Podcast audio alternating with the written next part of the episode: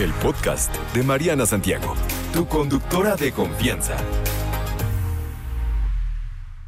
Y ahora sí, ya estamos listos, conectados con Rodrigo González. Él se hace llamar P. Rodrigo. Seguramente por aquí muchos de ustedes ya lo conocen. Para los que no, él es director de Ladridos y ayudando eh, de la escuela de entrenamiento, Humanos Ladrando. Y me da mucho gusto saludarlo porque por aquí, pues somos bien, bien, bien, bien fans de los perros, de los gatos y de todos los animales del mundo. Somos animal lovers. Y bueno, por ahí, pues muchos de los que tenemos perros en casa es un poquito, a veces, ¿no? Difícil descifrar qué es lo que le pasa, comportamientos a lo mejor nuevos, a lo mejor raros.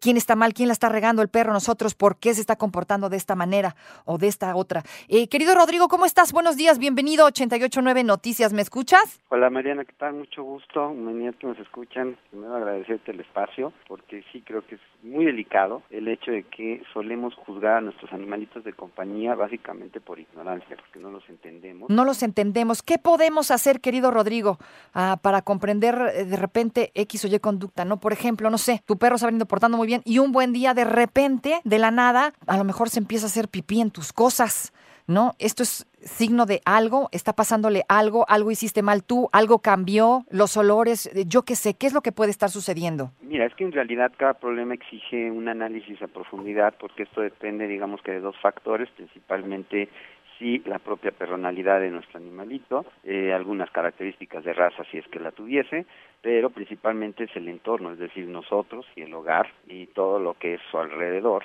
eh, sus experiencias en el día a día, lo que lleva a que se comporte de cierta manera y luego cambie de manera radical y no lo entendamos. Entonces aquí más bien se hace una invitación a pues, ser prudentes y tratar de entender el problema específico, por ejemplo, lo que tú planteabas, pues puede tener que ver a veces con que hay un problema emocional en el humano de quien depende y eh, al percibirlo empieza a tener una inestabilidad y de ahí que empiece a marcar lo que no solía hacer. Pero por eso tendríamos que aprender realmente a, pues, a pensar como perro, yo digo, aprender a ladrar, para que podamos entender los problemas, digamos, los más comunes y después pasar a algo más específico según cada caso, ¿no? Porque podemos hablar de cuestiones muy similares a las de nuestra especie, como puede ser eh, pues una dependencia extrema y de aquí surgir depresión, agresividad, ansiedad, etcétera. Oye, dime una cosa, ¿qué tanto afecta, qué tanto le afecta a los perros en su comportamiento?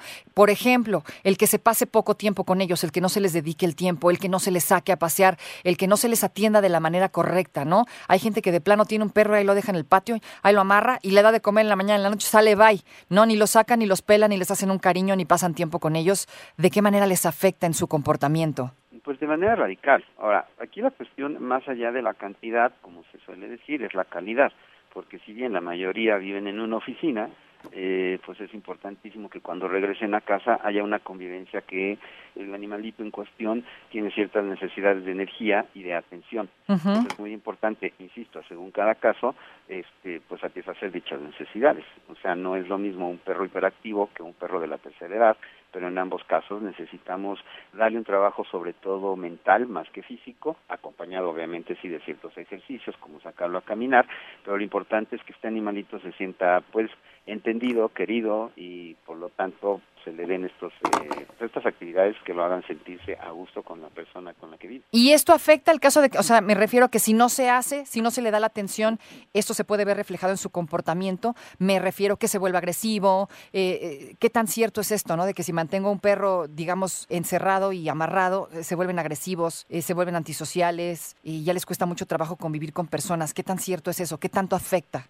Por completo, porque sobre todo lo que tú estás planteando, que ya es algo extremo y que se puede entender como maltrato cuando lo tienes amarrado y abandonado en la azotea, aun cuando no se da en esa situación, es decir, tienes un perrito al que no atiendes, pues empieza a caer en esta ansiedad, en desesperación, en agresividad, en destrucción, no te hace caso, te brinca, te rasguña, te muerde, y ahí es donde viene el mal juicio y dices, mi perro está loco, cuando el verdadero culpable eres tú por no satisfacer sus necesidades básicas. ¿Qué puedo hacer para cambiar un comportamiento negativo como este que estamos mencionando? ¿no? Que tu perro a lo mejor sea muy agresivo, porque me pasa mucho, ¿no? Es que esta raza es por naturaleza agresiva y yo la verdad que tengo mis dudas con, con eso de las razas agresivas. Yo creo que se hacen agresivos por varias situaciones que viven en, en, su entorno, ¿no? ¿Qué tanto se puede modificar la conducta de un perro que es agresivo, ¿no? O que se cree que es agresivo porque así es su raza. Se puede cambiar según cada circunstancia, obviamente, pero mira, es que de esto podemos hablar eh, de manera muy muy extensa porque cuando hablas de agresividad, dado que hay diferentes raíces del problema,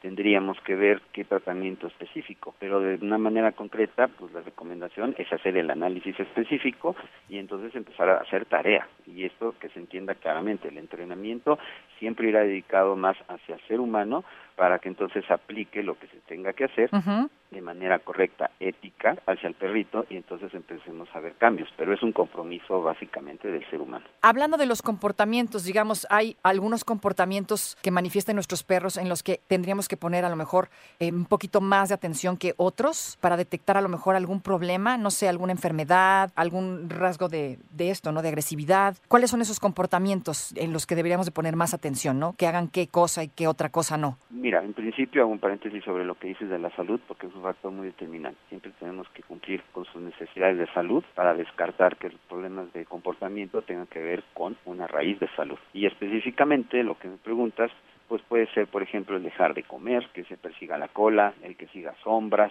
que no te haga caso, el que empiece a ponerse con, con temblores, por ejemplo, eh, aullidos, agresividad inesperada, cosas, digamos, que salen de lo normal del perrito con el que solemos eh, lidiar todos los días. Hay conductas en los perros que se pueden modificar, por lo que me platicas. Digamos, ¿cuáles son esas otras con las que tendremos que aprender a lidiar y que no se modifican? Me refiero, por ejemplo, a esto, ¿no? Ahí en donde yo vivo hay uh, un perrito que pasa horas solito y se la pasa aullando y ladrando y aullando y ladrando. Obviamente los que pagan el pato son los que pasan en el edificio más horas, pero el dueño no está. Entonces, e, este tipo de conducta se puede modificar, se puede cambiar.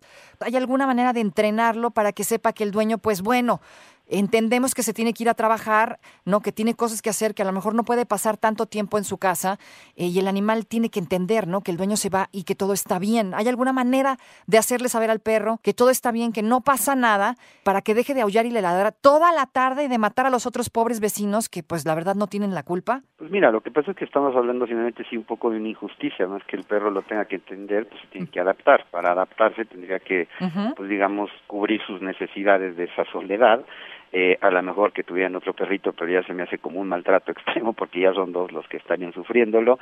La idea sería mandarlo a una guardería o conseguir algún un paseador.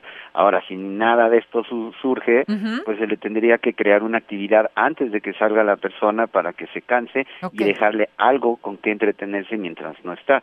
Hay diversos juguetes, incluso mentales, para que se entretengan, eh, pero pues, la verdad es que lo que está exigiendo el animalito pues es atención. Es atención. podemos plantear que hay del problema, pero pues más bien aquí de lo que hablamos es de que tiene que haber ahí una responsabilidad seria. Si no puedes atenderlo, no lo tengas. Sí, no, eso es un hecho, pero por ejemplo, ¿no? Hoy día creo que ahora sí hay más perros que hijos eh, definitivamente en el mundo.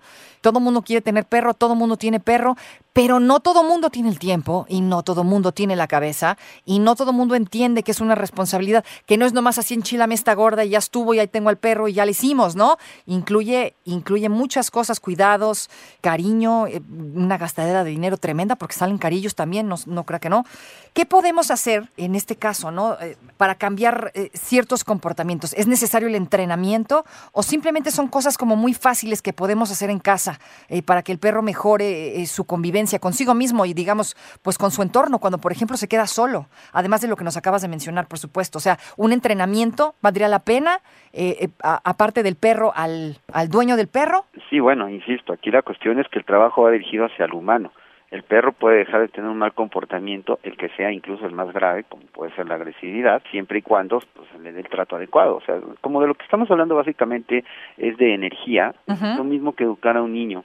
Aquí la cuestión es que si tú no diriges sus capacidades de una manera constructiva, se van al lado contrario y entonces cae incluso en problemas de autodestrucción, que quiero decir, por la misma ansiedad hay perros que llegan a morderse las patitas, se llegan a sangrar, este, se ponen muy desesperados y de ahí la destrucción, etcétera. Entonces, claro que vale la pena pagarle a un especialista, que ojo, tiene que ser una persona ética, que eduque al humano, claro. ¿listo? Eh, no es recomendable mandar al perrito a una escuela porque sacarlo de su entorno, entonces empezar a hacer un trabajo con responsabilidad para que entonces el animalito se adapte a las circunstancias pues que le atañen en cada caso, ¿no? Pero pues sí, el problema es que normalmente no tenemos eh, ni el tiempo ni el conocimiento para hacerlo. Ese es, ese es verdaderamente el problema. Oye, por ejemplo, yo te platico este caso. Tengo un perro que más bien no es mío, es mi roomie, pero mm, eh, de repente eh, ha, ha, empezado a tener comportamientos que no tenía antes. Por ejemplo, nunca en la vida había comido, se había comido ni masticado nada mío, ni agarrado nada. Al contrario, súper bien portado. Tal vez hace un par de días que no hemos tenido chance de sacarlo. Es un perro de 15 años que la verdad camina poquito, pero pues sí tiene que caminar. Tiene, no sé, unos 3, 4 días que no ha salido y un buen día empezó a masticar cosas que antes no masticaba. Ya sabes, el control de la tele o que un calcetín o que una botellita de lo que sea. Y no lo hacía. Lleva mucho tiempo sin hacerlo y de repente lo manifiesta. Este podría ser, digamos, su manera de decirme, hey, no me estás pelando o oye, no me has sacado o oye, tengo ansiedad o mastica mucho un hueso y de repente siento que le empieza como a sangrar la encía. Y tampoco me había fijado que pasara algo así. Por ejemplo, en mi caso, esto es eh, digamos, una manera de llamar mi atención, de ver que algo no está bien, estoy fallando en algo? Sí, bueno, indudablemente, y aquí es importante tomar en cuenta que el problema grave que cometemos es tomarnos lo personal. A lo mejor no está llamando tu atención, simplemente no tiene nada más interesante que hacer y entonces hace esto. Si esto le resulta, es decir, si sí llama tu atención al hacerlo, claro que funciona. Entonces, claramente, si no tienes la posibilidad, por cualquiera que sea la razón, de sacarlo, hay que crearle actividades para que se distraiga. Okay. Si hay, eh, como te decía anteriormente, algunos eh, juguetes mentales eh, que funcionan para que el animalito se entretenga sacando cosas de un lugar. Si no tienes el dinero para eso, puedes construirlos con hacer una caja de cartón, meterle adentro algo que le llame la atención, okay. embarrarle este, crema de maní, este, alguno de sus juguetes favoritos. Hay que trabajar sobre todo el olfato, que es este, uno de sus capacidades más desarrolladas. Entonces, con trabajos mentales el perrito se puede ir calmando, pero obviamente depende mucho también bajo un análisis profundo de cómo está la relación con el humano de quien depende. Ok, entiendo. Entonces, aquí la pregunta A, ¿se puede cambiar el comportamiento de un perro? ¿Se puede modificar? Y la respuesta es, obviamente nos acabas de decir, que sí se puede a través del entrenamiento, ¿cierto? Primero entrenando al humano y de ahí eh, fijándonos eh, las características y demás del perro, ¿cierto? Sí, así es. Muchísimas gracias, Rodrigo, por esta plática. Eh, ¿Dónde te encontramos? ¿Redes sociales? Estoy en YouTube como Perrisección 2 con número y en Facebook y Ladridos Ayudando como Manus Ladrando y Ladridos Ayudando. Muchísimas gracias. Él fue Rodrigo González, mejor conocido como P. Rodrigo González. No te preocupes, Mariana estará de regreso muy pronto. Recuerda sintonizarla de lunes a viernes de 10 de la mañana a 1 de la tarde por 88.9 Noticias. Información que sirve. Tráfico cada 15 minutos.